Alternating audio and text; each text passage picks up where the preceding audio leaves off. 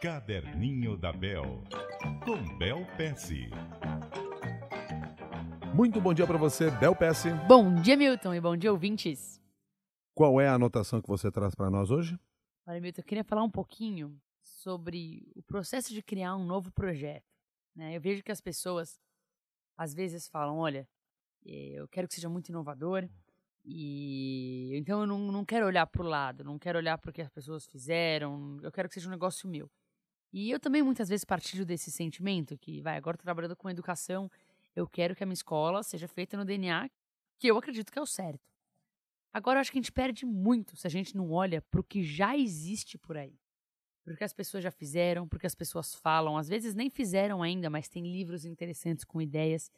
Então eu acho que os, eu tenho visto que muitos projetos bem-sucedidos são uma mistura daquilo que você acredita e quer colocar no projeto junto com o que você viu que é o melhor que existe por aí, né? Claro, não vai ser simplesmente uma cópia, mas pode ter sim componentes de coisas inventados por outros, né? Não tem problema. Inclusive, tem, tem um livro que eu gosto muito, um livro bastante gente conhece, né? Que é o livro Sonho Grande.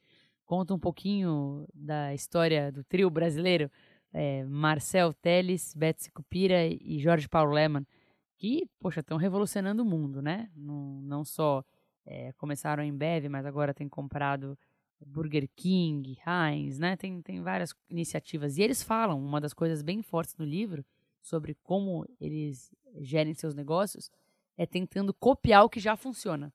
Né? Não é que eles vão copiar o negócio. É simplesmente, dentro do que estão fazendo, o que já funciona, trazer para dentro. Né? E eles têm muito orgulho disso. Então, eu queria deixar isso, plantar uma sementinha para aquelas pessoas que querem fazer 100% sozinho, para olhar para o mundo, ver o que já tem por aí. É, e, o que, no, e no que fizer sentido, trazer para dentro. O que eu anotei aqui foi: use o melhor do que você pensa com o melhor que já existe por aí. Perfeito, exatamente isso. É isso? E eu também vou anotar aqui Sonho Grande, que é o livro da Cristiane Corrêa, foi o livro que você citou e conta a história do Trio Dambev. Eu li esse livro 28 vezes, Milton. A Cris falou que eu li mais do que ela. eu gosto muito. Cada vez que você lê, você vê umas sutilezas mais legais. Eu gosto muito. Tá certo. E você, o que, que você tem para contar para nós? Escreva para caderninhodabel.cbn.com.br. Até mais, Bel. Até mais.